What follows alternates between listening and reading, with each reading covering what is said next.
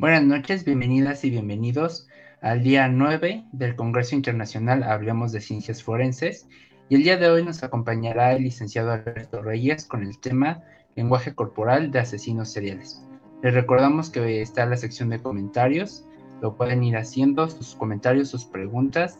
Y bueno, le dejo el podio al, al licenciado.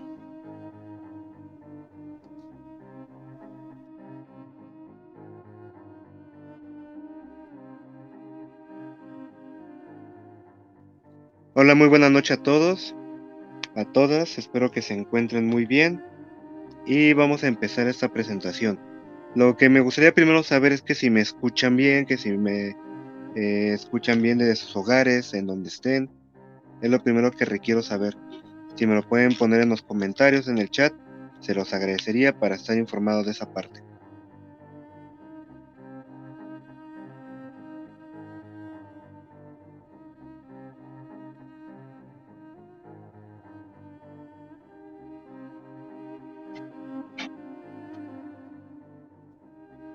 Ok. ¿Sí me escuchan bien, amigo? ¿Cori?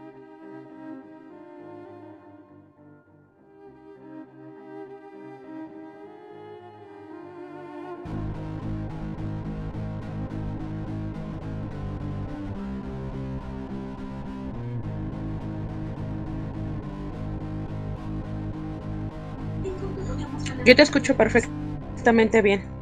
¿Alcanzas a ver los, los mensajes? No, es lo que no alcanzo a ver los comentarios.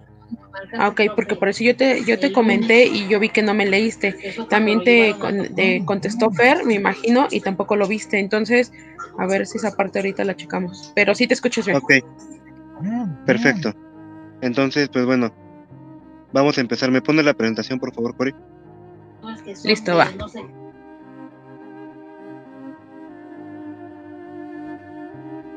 Lo que es criminalística, criminología y todo lo que implica la, conducta humana. ¿Ok? Eh, también tengo estudios en lo que es la perfilación criminal. Soy director de INEPET, que es el Instituto Nacional para el Estudio, Prevención y Erradicación del Delito. Soy autor del libro Lenguaje Corporal de Asesinos Seriales. También tengo un doctorado honoris causa y hemos realizado diferentes actividades en todo el país y en otros países.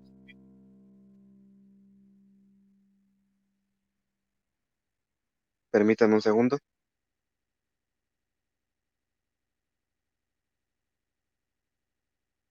Vamos a empezar. Ya por aquí tengo a Ángel, saludos hasta Chiapas. Tenemos a Corina eh, en Ecatepec, y voy leyendo sus comentarios en YouTube. Ok, tenemos a Denise que se está integrando, me dice que no se escucha, pero ya, ya, ya activé el audio, discúlpeme, lo tuve que desactivar un momento. Ok, el día de hoy vamos a dar una plática em, eh, sobre lo que es el lenguaje corporal de los asesinos seriales, pero vamos a entrar en materia de lo que es el lenguaje corporal. La que sigue, por favor. No sé si llegaron a ver la serie de Doctor House, que es una serie, la verdad, desde mi punto de vista, muy buena. A mí me agradó bastante la serie. Y em, él nos tiene una frase que dice, todo el mundo miente, la única variable es el por qué. Yo les pregunto a ustedes si en algún momento de su vida han llegado a mentir. Creo que todos en algún momento lo hemos hecho, ¿no? Que se nos va alguna, alguna mentira. Denis, saludos hasta Guerrero. Adriana Reyes, buena noche. Eh, Odette Méndez, buena noche. Saludos hasta Guadalajara. Entonces creo que todos hemos mentido de, alguna manera en algún momento de nuestras vidas. El objetivo de una mentira, por lo general, es eh, conseguir algo o no sufrir algún daño o llegar a ocultar una verdad, parte de una realidad que el ser humano vive, ¿no? ¿Ustedes por qué mienten? Coméntenmelo en el chat. ¿Por qué mienten? ¿Cuál es el objetivo de mentir? Y también una cuestión eh, que debemos eh, saber o entender. qué tan seguido mentimos. La que sigue, por favor. ¿Qué tan seguido eh, miente un, un, ser humano? Una vez al día, dos veces al día, tres, cuatro, cinco. Y también si el mexicano es el único que miente de esa manera, con todo el mundo la mentira se maneja de igual forma. ¿Se han preguntado eso? Así como el humor que tenemos los mexicanos y que para todo le encontramos gracia y por todo hacemos un meme, eh, también me he preguntado esa parte si en todo el mundo la cuestión de mentir la manejan de la misma manera. ¿Ustedes qué opinan? La que sigue, por favor.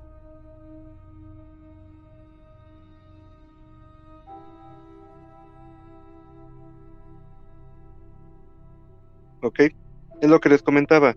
¿Qué tan seguido mentimos? Horas, días, meses, años. En promedio una persona miente entre 3 y 5 veces al día. Es algo muy común dentro de la sociedad mexicana. Pero eh, tendríamos que ver qué tan seguido lo hacen o si ya es algo de nuestra cultura o qué es lo que pasa con nuestra sociedad. María Ángeles Camacho Morales, buena noche, muy buena noche, María de los Ángeles. La que sigue, por favor, Cori. Ok. ¿Ustedes qué opinan? ¿El hecho de mentir creen que sea parte de, nuestra naturaleza o es algo que se va aprendiendo con el tiempo? Un ejemplo que yo les pongo a las personas mucho es eh, cuando van a a Coppel o cuando van, pero cuando van los de Coppel o los de Electra que van a cobrar a la casa, que tocan y la mamá o el papá mandan al niño, ¿no? De, ve y dile que no estoy. Ya sale el niño y dice, dice mi mamá o mi papá que no está. Entonces ya cuando regresa el niño, pues lo, lo regaña, ¿no? Por no haber dicho bien la mentira. Pero ¿qué es lo que pasaría si dice bien la mentira? En el momento que regrese lo van a premiar, lo van a eh, le van a aplaudir ese, ese hecho, ¿no? Entonces siento yo que es una cuestión conductual que se va adquiriendo con el tiempo, porque si el niño dice mala mentira va a sufrir alguna represalia, entonces lo va a ver como un estímulo negativo el no saber decir una mentira, pero si miente bien eh, va a recibir un estímulo positivo, entonces eh, lo va a ver como algo positivo el hecho de mentir y saber mentir. Por acá tenemos un comentario. Nos dice, buenas noches. Yo siento que todos en algún determinado momento llegamos a mentir por chiste o por costumbre. Raúl Galeano, buenas noches de Argentina. El comentario anterior es de Cintia y nos dice Cintia, eh, yo trabajo en Coppel y sí, siempre pasa eso. Y hasta se escucha a la señora diciéndoles, exacto, mira, tú no me dejarás mentir en esta parte de cómo son cuando van la cuestión de cobranza, ¿no? Que dile que no estoy. ¿Ok? Entonces desde ese momento estás seleccionando a un niño, a un menor a que, a que mienta. Entonces tendríamos que ver si es de la misma manera en nuestro país, al igual que en otros países, en otras culturas. La que sigue, por favor.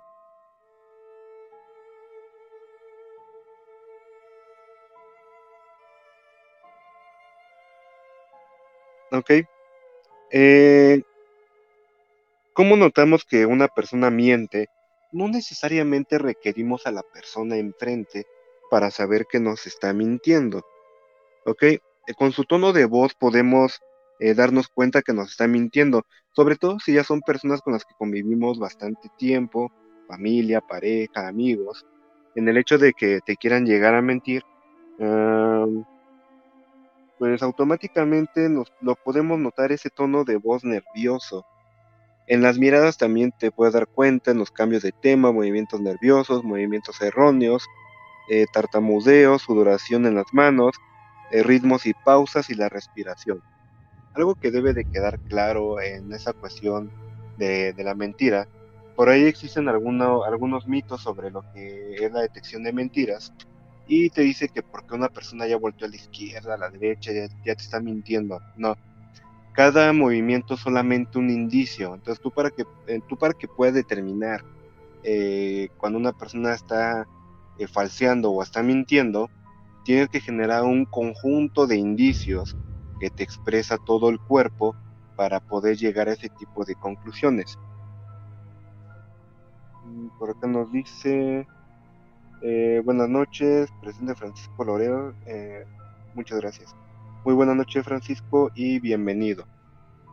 Ok, también en, lo que son los cambios de tema, movimientos nerviosos, movimientos erróneos, tartamudeos, te puedes dar cuenta que algo le está incomodando a la persona. ¿Ok? Es algo muy común que puede llegar a pasar. La sudoración en las manos también es muy común que, se llega a dar, e incluso la sudoración en la frente.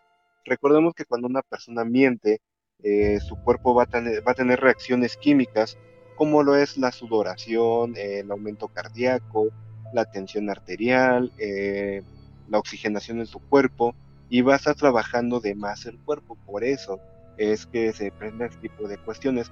Aumenta la temperatura del cuerpo y obviamente mm, requiere enfriamiento e nivelar la temperatura y por eso también se comienzan a presentar estas sudoraciones involuntarias.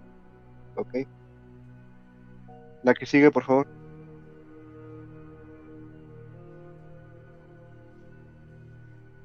Ok, lo que comentábamos sobre los ojos y sobre el tono de voz, nos podemos dar cuenta. Recordemos que eh, después de los, de los 35 decibeles, eh, estamos hablando de una voz normal, una voz eh, como la que estamos manejando ahorita, unos 35, 40 decibeles. Cuando baja de esa cantidad, ya estamos hablando de, de susurros y cuando sube de los 40, de los 45, ya estamos hablando de alguien que ya está levantando la voz, que está, está gritando. Obviamente no vas a tener un aparato en el momento para determinar esa parte, pero el oído humano está tan bien diseñado que te puedes dar cuenta cuando una persona manipula esa parte de su voz para intentar ocultar alguna situación.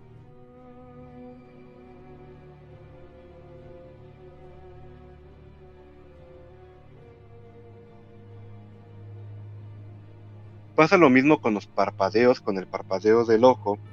Cuando una persona está eh, leyendo, eh, tiene un mayor parpadeo por la cuestión que está forzando la vista. Se trata de hidratar el ojo. Cuando está viendo una pantalla del teléfono o de la computadora, parpadea menos por la atención que se requiere sobre el aparato para no perderse detalles. Obviamente el ojo se va a irritar por después tienen los ojos rojos, que les duelen y demás, justamente por esa falta de parpadeo y de hidratación.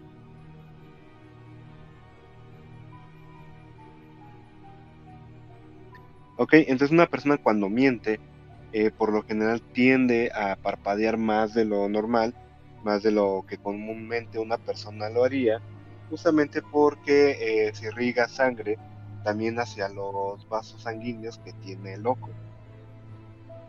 Hace más esfuerzo, requiere mayor lubricación. Es prácticamente lo mismo. La que sigue, por favor.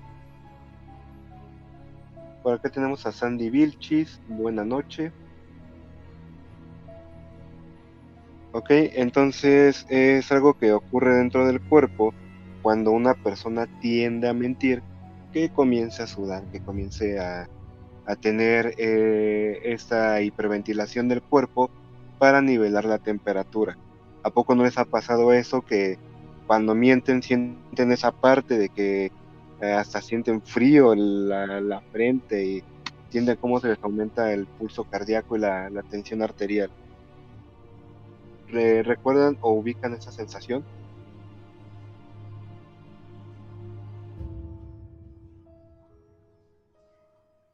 La que sigue, por favor.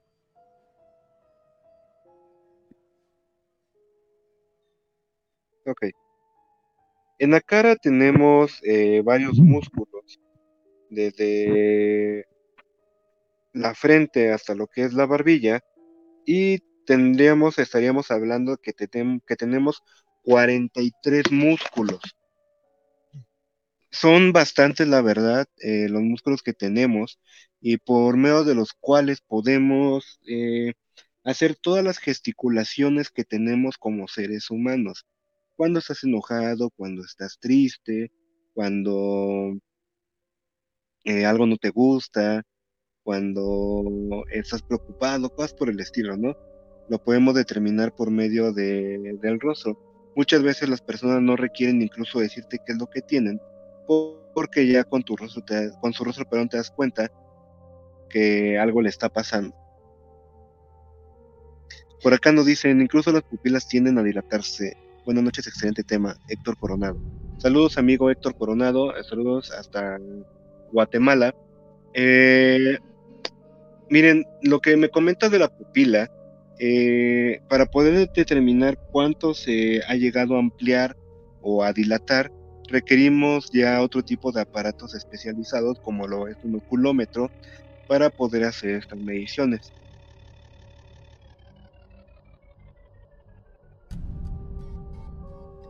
Los que normalmente eh, conocemos o hemos visto son los que utilizan eh, en, las ópticas para ver tu, ojo, ¿no? Para medir la graduación.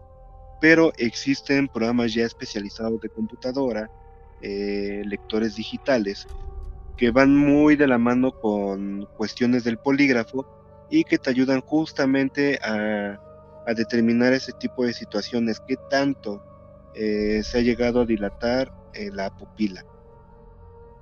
¿Ok? La que sigue, por favor.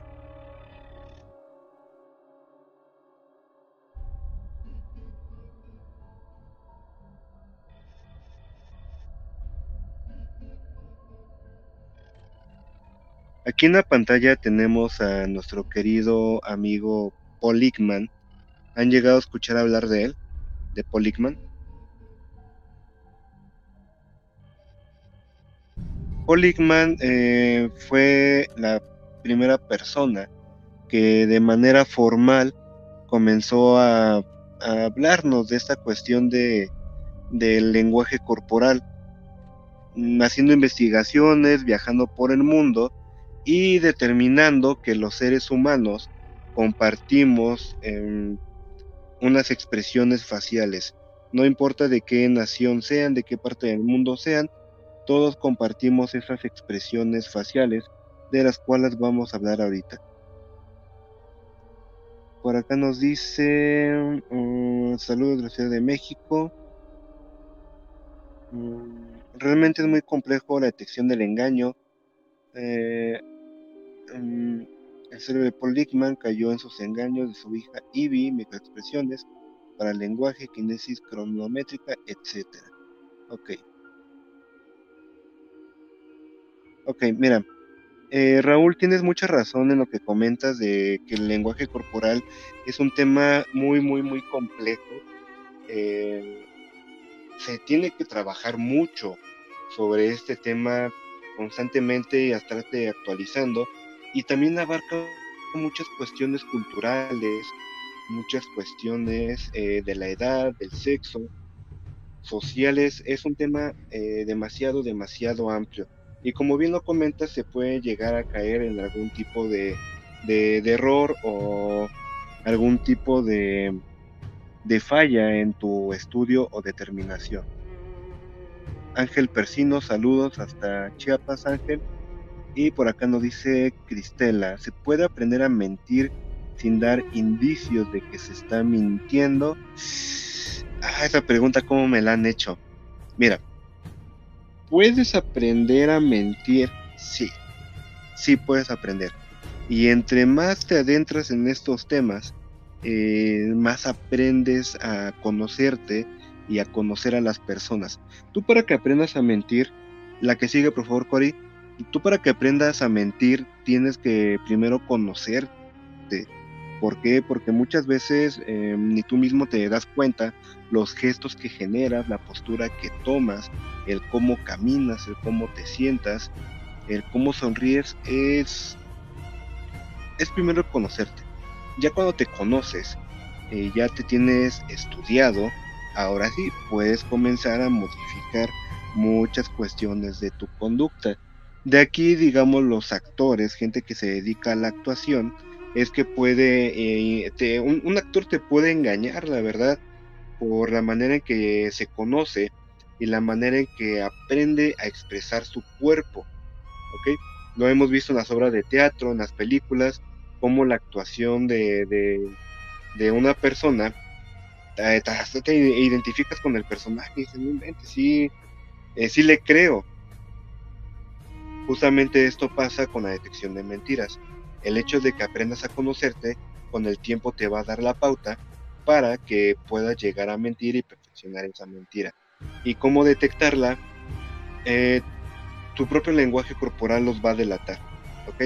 Porque recordemos que los movimientos tienen que ser naturales, muy, muy naturales del cuerpo humano.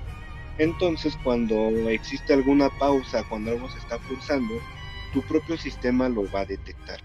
Recordemos que tenemos un sistema eh, primitivo, un sistema reptiliano, tenemos eh, un sistema límbico, que el sistema límbico nos ayuda mucho a detectar este tipo de conductas. Ahorita vamos a platicar un poco de este sistema límbico. Eh, por aquí tenemos lo que es el polígrafo, que también ayuda mucho a lo que es la detección de la mentira.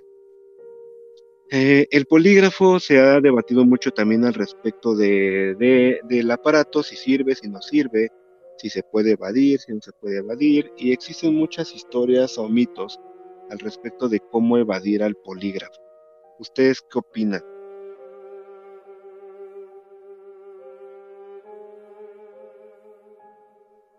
¿Se podrá evadir? ¿No se podrá evadir? ¿Qué pasa con el polígrafo? Eh, un polígrafo prácticamente eh, no va a detectar si estás mintiendo. Se le ha dado ese nombre de detector de mentiras, pero realmente eh, no hace eso. lo que es el polígrafo va a medir tus niveles del cuerpo, respiración, tensión arterial, tensión cardíaca y oxigenación y va a ayudar justamente a, esa parte de Mm, saber si una persona está conduciéndose con una verdad.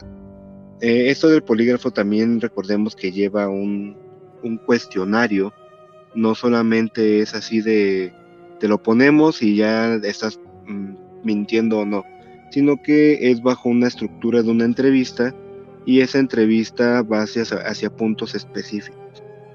Es muy bueno ese tema de, del polígrafo. Próximamente vamos a tener eh, algunas pláticas de, sobre el polígrafo. Ya, ya realizamos un convenio con un instituto que se dedica a esto y eh, conoceremos un poquito más respecto a este tema. Nos dice Andrea, eh, no, el polígrafo no detecta las mentiras, debe de ir acompañado de un buen profesional que detecte también el lenguaje corporal para las mentiras. Mm, recordemos que para que una persona te pueda entrevistar en la cuestión del polígrafo, debe de tener la certificación de estudios como poligrafista. No cualquier persona, porque ya vio un video en YouTube o vio una práctica de lenguaje corporal, ya va a decir, ah, ya sé manejar el polígrafo y realmente esto no. Debe tener una certificación. Nos dice Magali, hola, buenas noches. Si se podría eh, evadir si la persona que lo aplica no sabe interpretarlo. Sin embargo, en ese momento no controlas tu cuerpo y si lo haces, el polígrafo lo detecta. Ah, pues mira, le reitero, vamos a tener unas prácticas próximamente sobre lo que es el polígrafo. Ah, existen muchos em, ideas, mitos, rumores de cómo evadir al polígrafo, desde un simple movimiento, desde una pausa, o incluso existen personas que dicen que si te metes una piedra en el zapato, que si te desvelas una noche antes, que si te pones desodorante en todo el cuerpo, no sé, tienen muchas teorías de cómo poder evadir al polígrafo. La que sigue, por favor, nos dice Raúl Galeano, en un libro de Susan Carnicero declara que un federal logró engañar durante varios años al gobierno a pesar de tener entrevistas de control anualmente. Pero mira, las entrevistas de control y confianza, Raúl, que comentas, digamos aquí en la ciudad de, aquí en, en México, eh, para empezar tendrían que ser un poquito anticonstitucionales porque em, vulnera parte de tus derechos humanos. Pero bueno, Y el hecho de que eh, te sometan a una prueba del polígrafo, desde ahí creo que cualquier persona se pondría nerviosa, ¿no? O sea, cualquier persona eh, que sabe que su trabajo depende de esa prueba, cualquiera se va a poner nervioso y va a, ser alterada, va a salir alterada la prueba, obviamente. Por eso también estoy un poquito en contra de, esas pruebas en la cuestión de control y confianza. ¿Ok? Mm, teorías bien locas, Ángel, sí, sí tiene razón, teorías bien locas, pero la, las hemos visto en diferentes situaciones. La que sigue, por favor. ¿Dónde ocupamos el lenguaje corporal? El lenguaje corporal lo vamos a ocupar en todos lados. En la pareja, en el trabajo, la familia, las amistades, los negocios, la vida social y en este caso también para detectar conductas violentas o potencialmente violentas, que es lo que vamos a ver un poquito más adelante. La que sigue, por favor.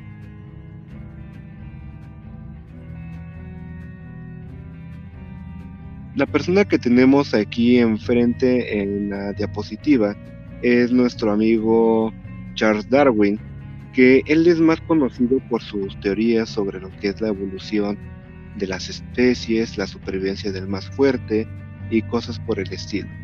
Pero también eh, fue de los primeros que habló sobre la relación que existe entre los hombres y los animales y lo que son las expresiones y emociones entre los seres vivos prácticamente. Obviamente convivió con muchos animales y por eso es que se dio cuenta de esta situación. La que sigue, por favor.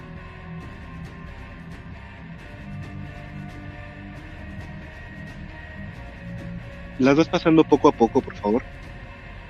Aquí nos podemos dar cuenta en estas imágenes de cómo tenemos una relación con los animales. Unos están alegres, otros están enojados, otros con su cara de preocupación. Algunos lo vas a encontrar con su cara de miedo, eh, con su cara de sorpresa. Son, son diferentes expresiones que pueden generar los animales.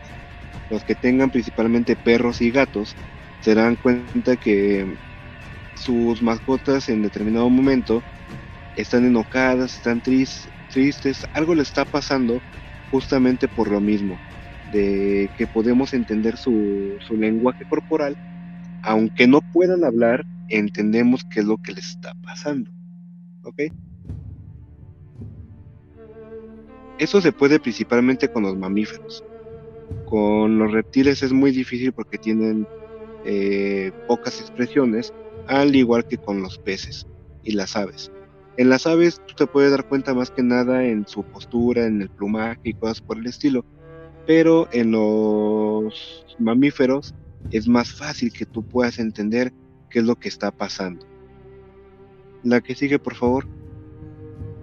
Eh, nos dice Raúl, fue en una agencia federal de Estados Unidos, un agente encubierto, quien fue descubierto que trabajaba para otro gobierno. Pues mira, eh, Raúl, volvemos a lo mismo. Entrenamiento, entrenamiento, capacitación y hasta cierto punto también lo que es un talento nato para poder eh, controlarlo. ¿Ok? Nos dice buenas noches, qué gusto escucharlo. Nidia Mejía, muy buena noche, Nidia. Ok, entonces eh, lo que te decía Raúl, pues es capacitación, es preparación de las personas. Ah, te lo voy a decir en un aspecto eh, más común de la vida cotidiana. Eh, Donald Trump es una figura pública, presidente de Estados Unidos, y tuve los errores que comete constantemente, sobre todo cuando está con su familia, con sus hijos, con su esposa, el cómo los trata es muy criticado justamente por eso, porque no tiene un apego o una atención hacia su propia familia. En cambio, eh, te voy a poner otro ejemplo, el expresidente Barack Obama es una persona que es muy querida por la gente, incluso gente que no es de Estados Unidos, por la manera en que se expresa, se dirige hacia las personas o incluso cómo trata a su propia familia. Eh, pero ¿qué es lo que pasa con Barack Obama? Tuvo un entrenamiento de este tipo. Alguien le enseñó este tipo de, situaciones para que aprendiera a, a controlarlas, para que aprendiera a expresarse y saber cómo presentarse en público. No sabemos cómo es realmente Barack Obama en su vida interna, en su vida diaria, pero la imagen que nos vendió fue genial y hasta la fecha lo sigue haciendo. mucha gente tú lo vas a escuchar que, que no hay otro tipo de presidente como lo fue eh, Barack Obama. ¿Ok? Y bueno, aquí tenemos en la pantalla las siete expresiones básicas del ser humano, las cuales Poligman mm, nos habla en, su, en sus obras, y la primera de ellas es el desprecio. Eh, el desprecio es la única expresión que mueve un, lado de la cara solamente, ya sea el izquierdo, ya sea el derecho. Ejemplo, cuando ves que viene una persona que te cae mal en el trabajo, en el salón, o, o la persona que salió con tu pareja actual, no sé, esa persona que te, que te cae mal, ¿no? O la persona que está saliendo con tu expareja, no sé. La persona que te cae mal, ves que se acerca y hasta le tuerces la boca así de, mmm, ahí viene, mmm. Ok, el hecho de mover ese solamente un lado de la cara, eh, podemos interpretar que es el desprecio. Las vas pasando, por favor, eh, poco a poco, Cory. La que sigue, por favor.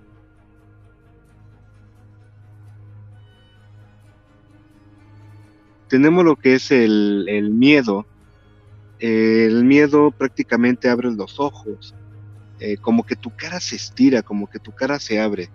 Es una de las expresiones eh, que tenemos que podemos reconocer de manera inmediata y sin problema alguno. La que sigue, por favor. tenemos lo que es la tristeza. En la tristeza los párpados se caen, la comisura de la boca, la cara como que se va hacia abajo. De esa manera podemos detectar lo que es la tristeza. La que sigue, por favor. El enfado. El enfado es otro de, las expresiones que tenemos como seres humanos, donde eh, fruncimos el ceño, eh, donde apretamos la boca y tenemos la mirada fija hacia un solo objetivo. ¿Ok? La que sigue.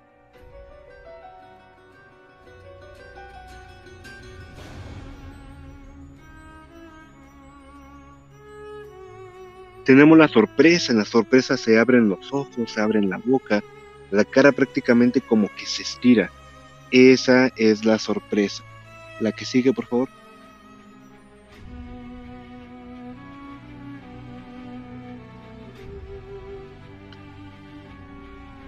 Tenemos el asco, eh, como cuando te llevan algo de comer que no te gusta, así de uh, hígado encebollado, uh, así esas caras que dicen es algo que no, no, no, no, no te gusta, no lo pasas para nada, ¿ok?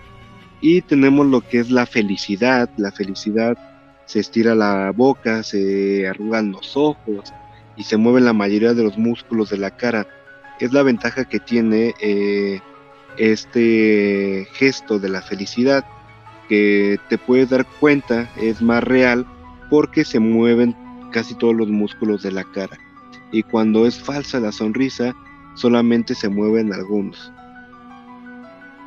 Por acá nos dice Denise, Considero que todos mentimos, la cuestión es en lo que mentimos o el grado de mentira. Cada cuerpo da señales diferentes cuando mentimos. Eh, concuerdo contigo, Denise, eh, depende de la mentira o el grado de mentira o a quién le estés mintiendo, eh, la manera en que tu cuerpo va a reaccionar. Porque no es lo mismo que, no sé, se te olvidó la tarea o algo y le digas a tu profesor o a tu jefe, que se te olvidó un reporte y pues ya lo realizas y ya lo entregas. A que le mientas a tu pareja de que te pregunte qué, hiciste el día de ayer y tú tranquilamente, no, pues estuve en mi casa haciendo que estuviste con otra persona que incluso tal vez hasta hubo intimidad, que se fueron a un hotel o algo por el estilo, ¿no? eh, no, es, no es lo mismo y tu cuerpo va a reaccionar de una manera totalmente diferente. ¿Ok? Y pues bueno, el lenguaje corporal nos va a ayudar para eh, nuestras relaciones sociales, de pareja, laborales, eh, políticas, en entrevista e interrogatorio, y lo que es la detección de mentiras. La que sigue, por favor. Debemos analizar lo que son las posturas de, de los pies, de los brazos, de las piernas, de las manos. Todo, todo, todo esto lo, lo tenemos que analizar en conjunto. La que sigue, por favor.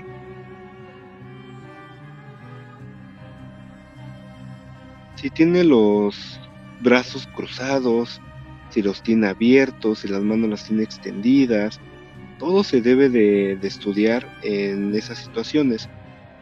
Es simplemente del cruce de brazos son más de 600 variantes y del cruce de piernas más de 1200 variantes. Entonces es un estudio muy muy amplio que se realiza en este tipo de, de situaciones. La que sigue, por favor. Recordemos que la comunicación requerimos, como cualquier mensaje, un emisor y un receptor. Y la, la, comunicación no necesariamente tiene que ser verbal, también puede ser no verbal.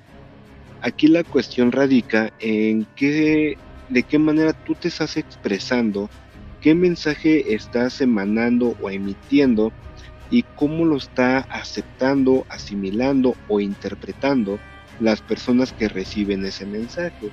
Ejemplo, eh, que dices que la chica me coquetea y, no sé, como que quiere algo conmigo. Y, otro hombre, no, no, que a mí también me coquetea y otro, no, es que a mí también. Ok, la persona tal vez no sea coqueta, simplemente sonríe, simplemente es muy amable, pero nosotros no sabemos interpretar eh, esa comunicación o no estamos acostumbrados a ese tipo de comunicación, por eso se puede llegar a malinterpretar todo esto. La que sigue, por favor.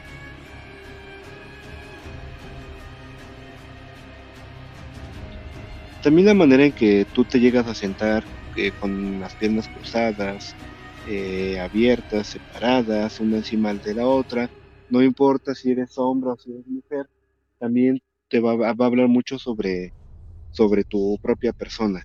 El hecho de que cruce los, pies, eh, los pies, las piernas o los brazos no quiere decir que ya está cerrado totalmente a la comunicación. Muchas personas lo pueden llegar a malinterpretar como esa parte de que, ah, es que ya cruzó los brazos. No, no, no, mejor ni me la acerco porque ya está eh, cerrado o cerrada la comunicación. No sabes, tal vez te tiene frío, tal vez mm, no sé, quiere eh, verse serio o seria o así se siente cómodo, cómoda al sentarse, no lo sé, pero no necesariamente significa que ya está cerrada la comunicación. Entonces también quitarnos esos mitos poco a poco, por favor. La que sigue.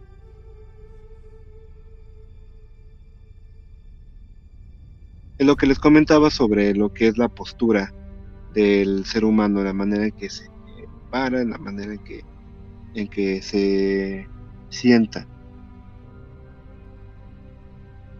¿Ok? Y bueno, en las relaciones sociales, en la política y en los negocios también es súper importante esta parte de del lenguaje corporal. Bien lo podemos ver en figuras como Putin, como Obama, como López Obrador, como Peña Nieto, como eh, Donald Trump como Trudeau, que son figuras públicas y que constantemente van a ser estudiados. Aquí podemos ver un ejemplo de cómo cómo está la familia de Donald Trump con el Papa, que prácticamente eh, el Papa refleja un poco de distanciamiento y un poco de molestia porque estén presentes. La que sigue. Ok. Eh, lo podemos ver con más claridad la diferencia entre el presidente Donald Trump y con Barack Obama, la manera en que se dirige uno y con el otro y la manera en que se desenvuelve dentro de lo que es su ámbito laboral. También tenemos eh, mm, las relaciones diplomáticas. En este caso tenemos a Trudeau y Donald Trump, que la verdad es una lucha de poder, es una lucha de ego constantemente. Eh, con cualquier, cualquier reunión de líderes mundiales siempre va a pasar lo mismo y son unos buenos espacios para poder estudiar lo que es el lenguaje corporal. ¿Ok? Porque estamos hablando de que son puros macho alfa que lo estás juntando a todos dentro de, de un mismo espacio, ¿no? Y creo que es una muy mala combinación.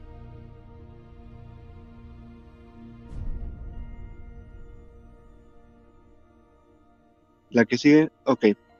También recordemos que Donald Trump es una persona que al momento de saludar tiende a ser un poco agresivo en su saludo con todas las personas. La que sigue, por favor.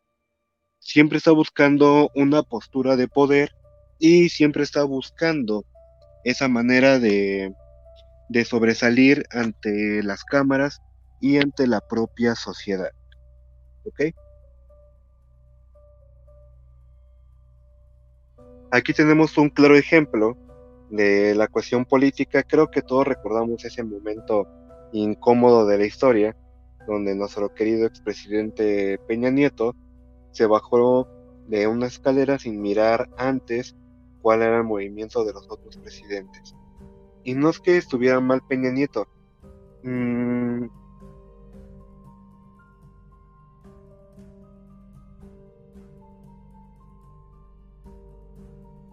no es que estuviera mal, él simplemente hizo un movimiento que se llama espejeo, eh, espejeó junto con Barack Obama, pero el error de él fue no voltear, porque si se dan cuenta, Barack Obama eh, extiende el brazo, pero eh, su mirada ya está hacia el lado derecho, su atención ya está hacia otro lado, ¿ok? Y de ahí que, que Trudeau se dio cuenta, pero Peña Nieto al adelantarse, pues ocurrió esta situación. La que sigue, por favor.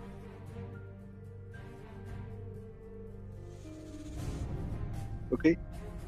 Mm, todos los oradores, eh, principalmente los presidentes, van a hablar mucho con las manos, muchísimo. El hecho de que te hablen con una mano extendida, con una palma extendida, te quieren generar esa confianza, esa empatía, que existe una hermandad. Pero cuando te hablan con la mano extendida, pero señalando con el dedo o, o de una manera más enérgica, lo podemos como tomar, lo podemos tomar como algo agresivo. La que sigue, por favor. También eh, los colores, la manera en que se en que se visten y la manera en que usa la ropa las personas también eh, nos puede ayudar a, a interpretar y a saber cómo son. ¿Ok? Las que siguen, por favor.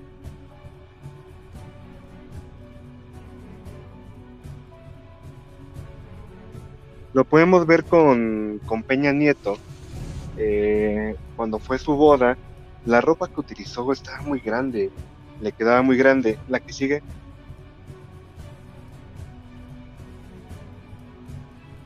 si nos damos cuenta está muy muy grande la ropa. Es algo que no es muy adecuado porque Peña Nieto es una persona eh, de estatura baja. Entonces es algo que realmente no, no le favorece. ¿Ok? También aquí tenemos a nuestro actual presidente López Obrador, que en determinado momento también ha sido juzgado eh, por lo mismo que la ropa que utiliza no es, no es adecuada para su estatura. ¿Ustedes qué opinan? ¿Es adecuada para su estatura o no?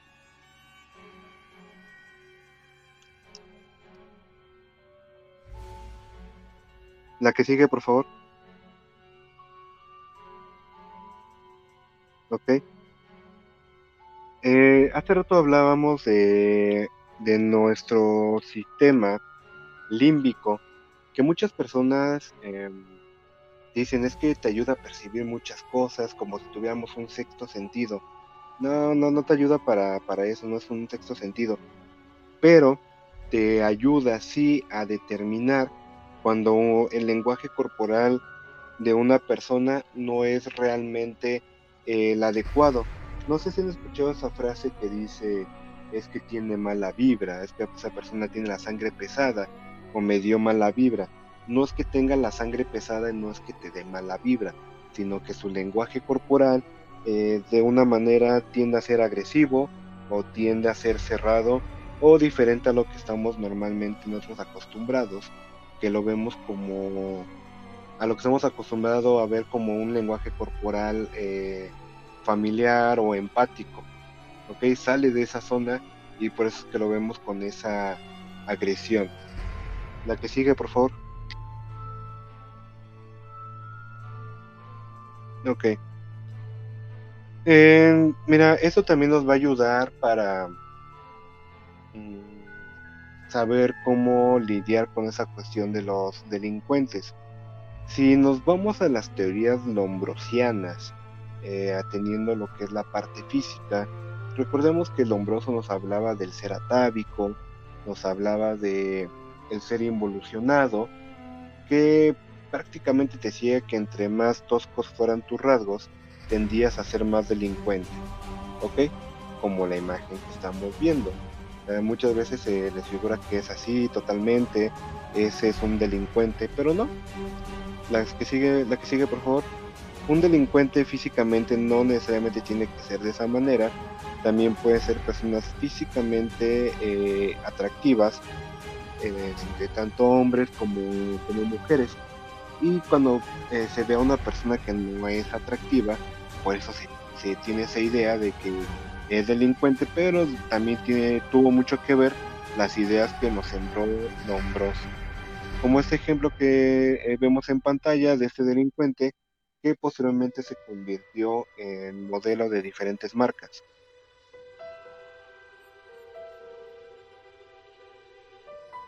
¿Ok? el cual si tú lo ves no te va a dar desconfianza. Al igual que esta mujer que si tú la ves, dice, no, pues sí me da desconfianza por sus gestos tan rudos que tiene. Pero si vemos a una mujer físicamente atractiva, dice, no, es que no me genera desconfianza, siendo que muchas veces utilizan a las mujeres físicamente atractivas o a los hombres para llegar a otras personas, para secuestrarlas o para trata de personas.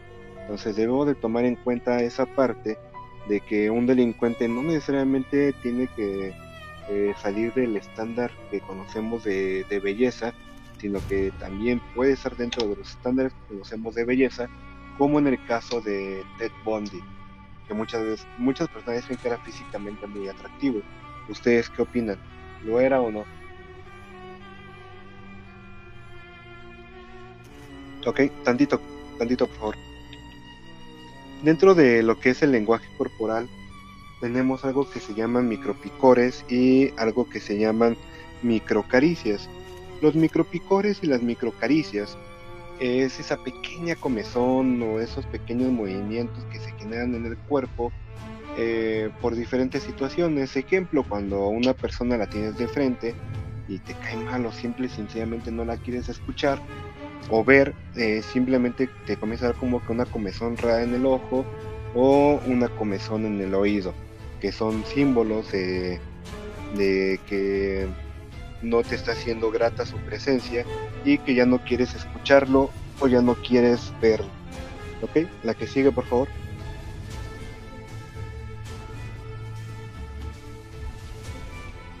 Ok, de, de ahí de esos micropicores vienen esa cuestión de cómo detectar eh, las mentiras de diferentes maneras. Los micropicores se pueden dar en la nariz, se pueden dar en los ojos, se pueden dar en las manos, en las piernas, en todas las partes del cuerpo, en la cabeza, en la nuca, cuando no tienes ese control sobre las cosas. ¿Ok? Y las microcaricias pasa eh, algo muy parecido. Es un autoconvencimiento o un autocontrol de la persona para eh, no caer en esa cuestión de eh, ser detectados. Tantito, por favor. Entonces, em, un ejemplo de la microcaricia cuando tienes un problema, eh, algo que te está preocupando mucho y te comienzas a acariciar el otro brazo o el hombro o la pierna, o así como que te estiras y después te, te, te acaricias el cuello, justamente esas son las microcaricias. ¿ok? Mm. Por acá tenemos un video que tal vez mucho lo, llegamos a ver en las redes sociales.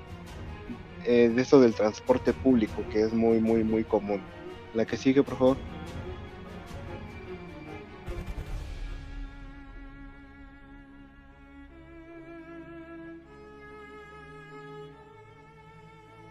La que sigue, por favor, por favor. Ahí está, muchas gracias. Aquí tenemos a esta persona que se sube al transporte público y que va a saltar. Desde el momento que se sube algo no cuadra, algo está mal, porque al momento de subirse él se sostiene con la mano derecha pasándola por, la, el frente de su cuerpo, siendo que lo adecuado es que se sostuviera con la mano izquierda, que es la mano más cercana al tubo. Pero ese movimiento está generando es porque está generando una barrera porque sabe que puede salir lastimado.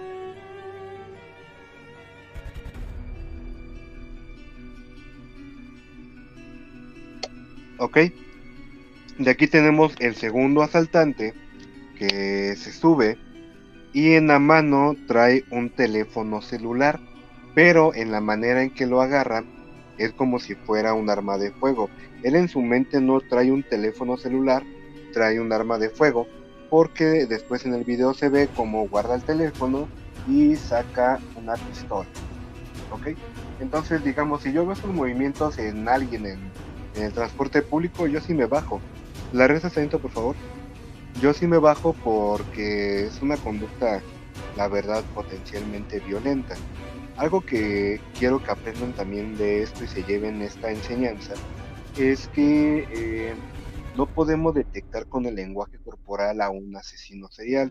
Lo que yo les eh, enseño y eh, pretendo enseñar o explicar en mi libro es justamente esta cuestión de cómo interpretar los movimientos de un asesino serial ya cuando lo tienes detenido y ya lo estás, ya, ya lo estás entrevistando y eh, cómo detectar conductas potencialmente violentas.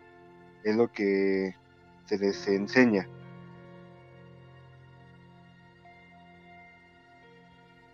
Porque también lo podemos ver con eh, potenciales agresores sexuales. La que sigue, por favor.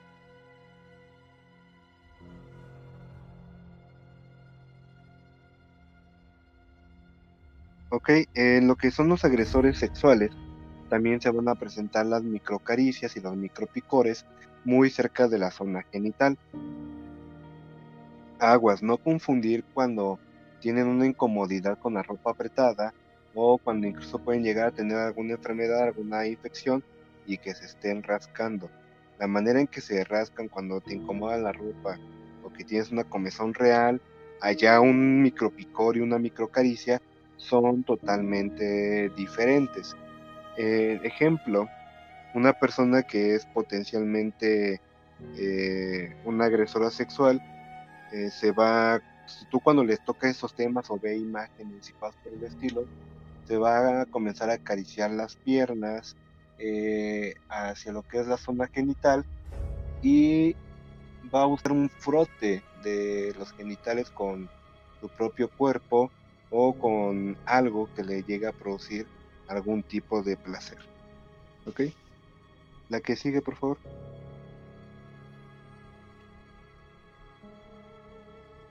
La que sigue. Ok.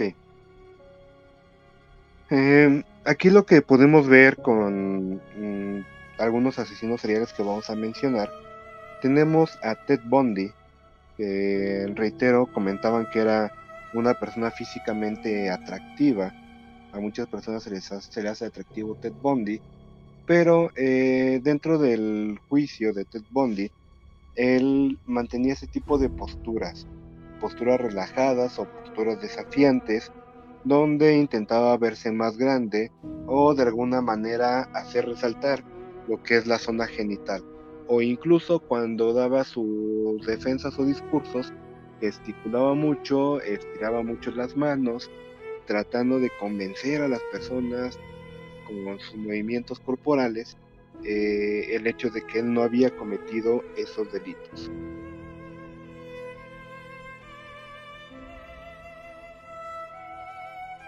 ¿Ustedes qué opinan? ¿Creen que sí cometió esos delitos o no?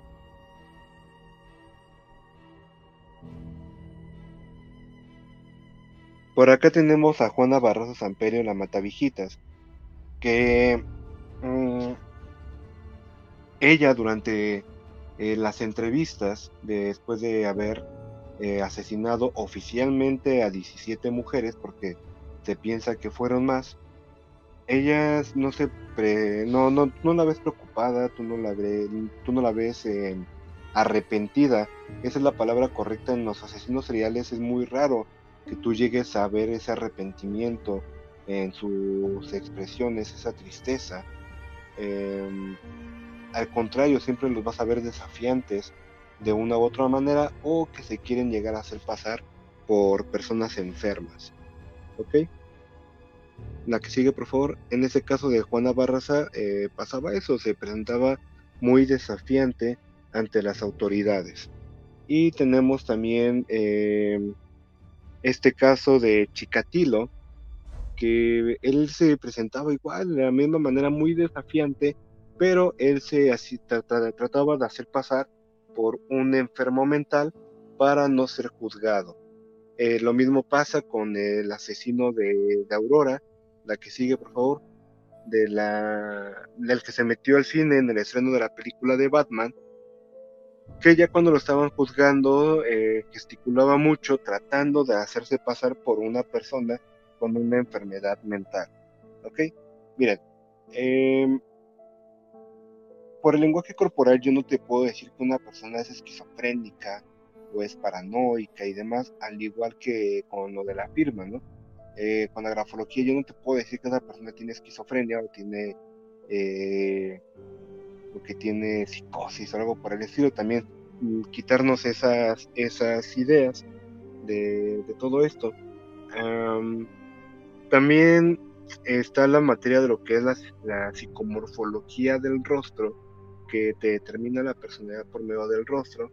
Yo la verdad es algo que no manejo y es algo que siento que está muy separado de lo que es el lenguaje corporal, ¿ok? Porque no tiene unas bases adecuadas. Pero bueno, eh, la que sigue, por favor. Los únicos que pueden determinar si la persona tiene una enfermedad, un trastorno o algo por el estilo son los psiquiatras y son los psicólogos.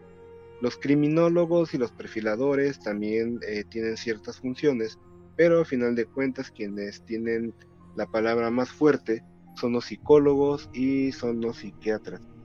Que lo más adecuado es que un psicólogo se especializara también en, en perfilación criminal o cosas por el estilo. sería algo muy muy bueno. ¿okay?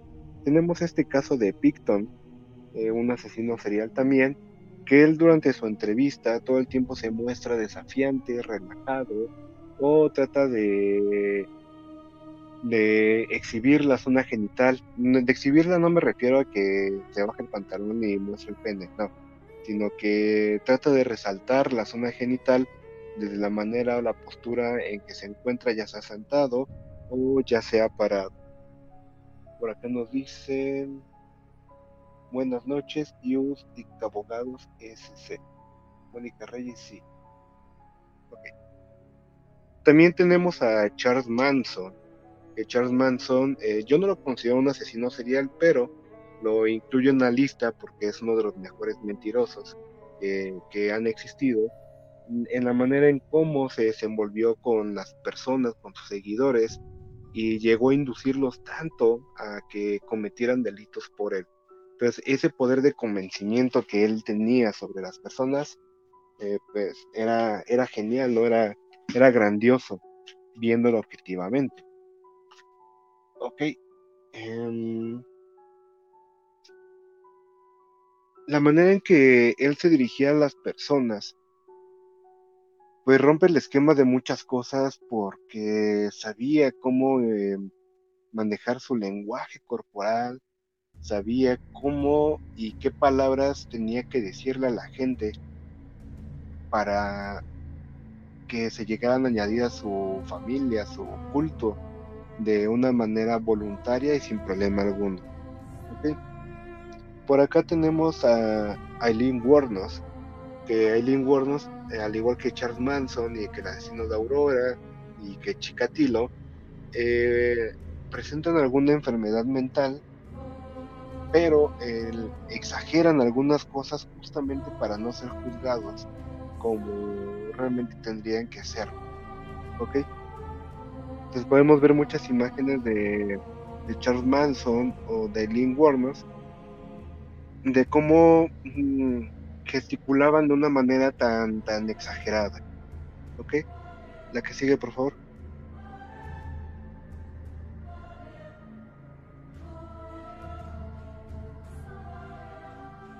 También tenemos este caso de Richard Ramírez, eh, o conocido como el merodeador nocturno, donde, si se dan cuenta, tiene unos gestos un poco...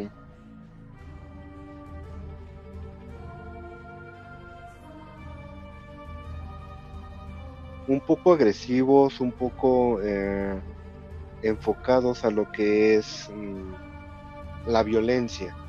¿Ok? La que sigue, por favor. Incluso físicamente su rostro era, tiene una semblanza un poco extraña en la cuestión de como un ser violento. Aquí donde dices, bueno, el hombroso habrá estado mal o no estará tan mal o qué es lo que pasará ahí cuando coincide que, con mucha gente que eh,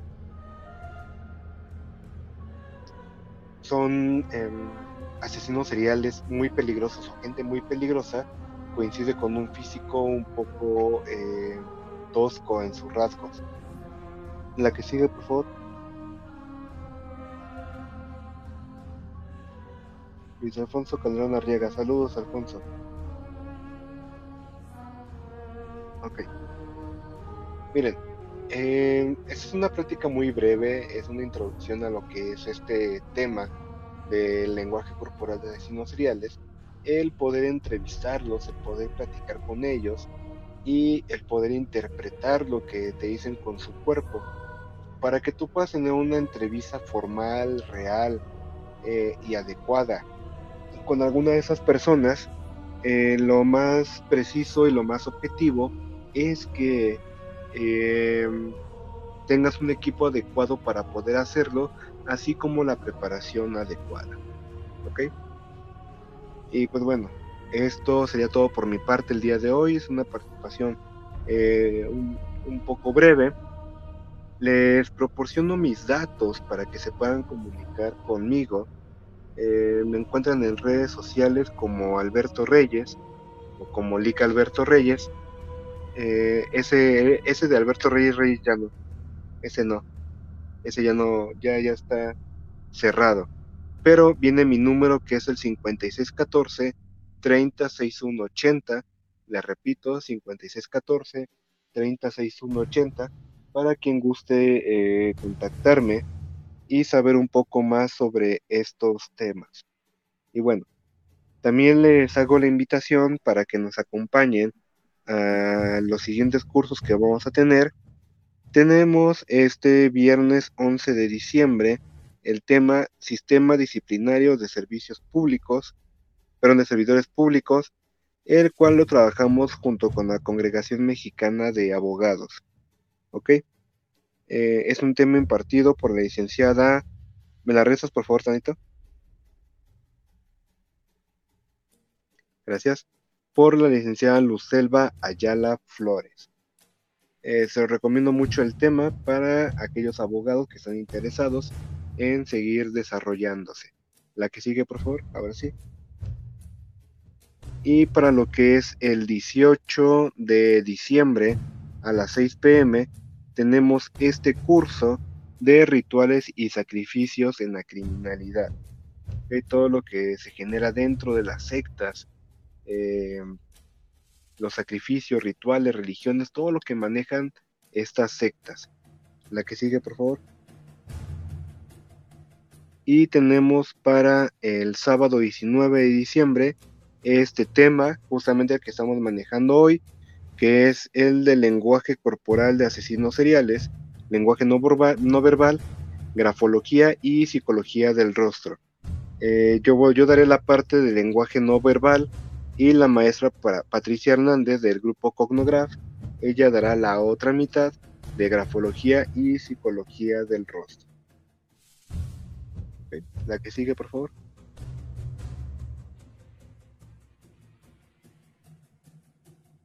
Y pues bueno, eh, aquí les dejo eh, la portada de mi libro que se llama Lenguaje Corporal de Asesinos Seriales, el cual eh, sé que está agotado, pero alguien hizo el favor de piratearlo.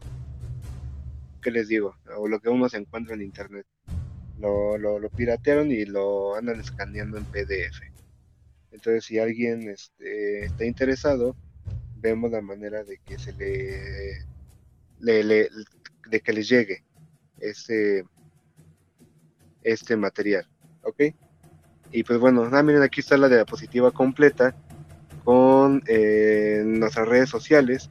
No se encuentran como Alberto Reyes, Lic Alberto Reyes, la página INPED, Criminalística, Notas Peritas y mm, mi número celular que es el 5614 306180.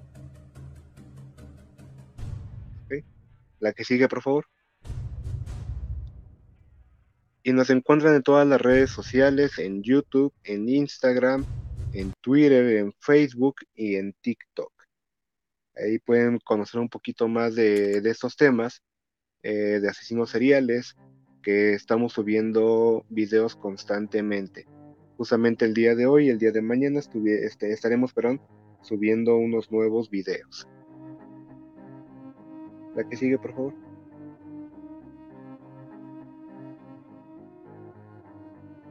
Y bueno, eso sería todo por mi parte el día de hoy sobre el lenguaje corporal de los asesinos seriales. Amigo, colega, Fer. Muchísimas gracias, maestro. Un gran tema. Y bueno, los invitamos a seguir al maestro en sus redes sociales, a seguir las referencias que nos dio y no olviden que ya estamos en los últimos días de este Congreso Internacional. Los esperamos el día de mañana. Que tengan una excelente noche, que descansen y si tienen más comentarios los pueden seguir haciendo y posteriormente se les van a contestar.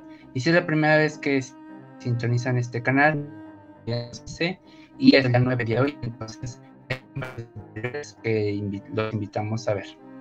Que tengan una excelente noche. Muchísimas gracias. Hasta luego. Hasta luego, gracias por la invitación y cualquier duda, pregunta, comentario, como bien comentan, nos lo puede hacer llegar por nuestras redes sociales o por medio de ustedes y con gusto les hacemos eh, llegar la información que ustedes nos, nos pidan. Muchísimas gracias.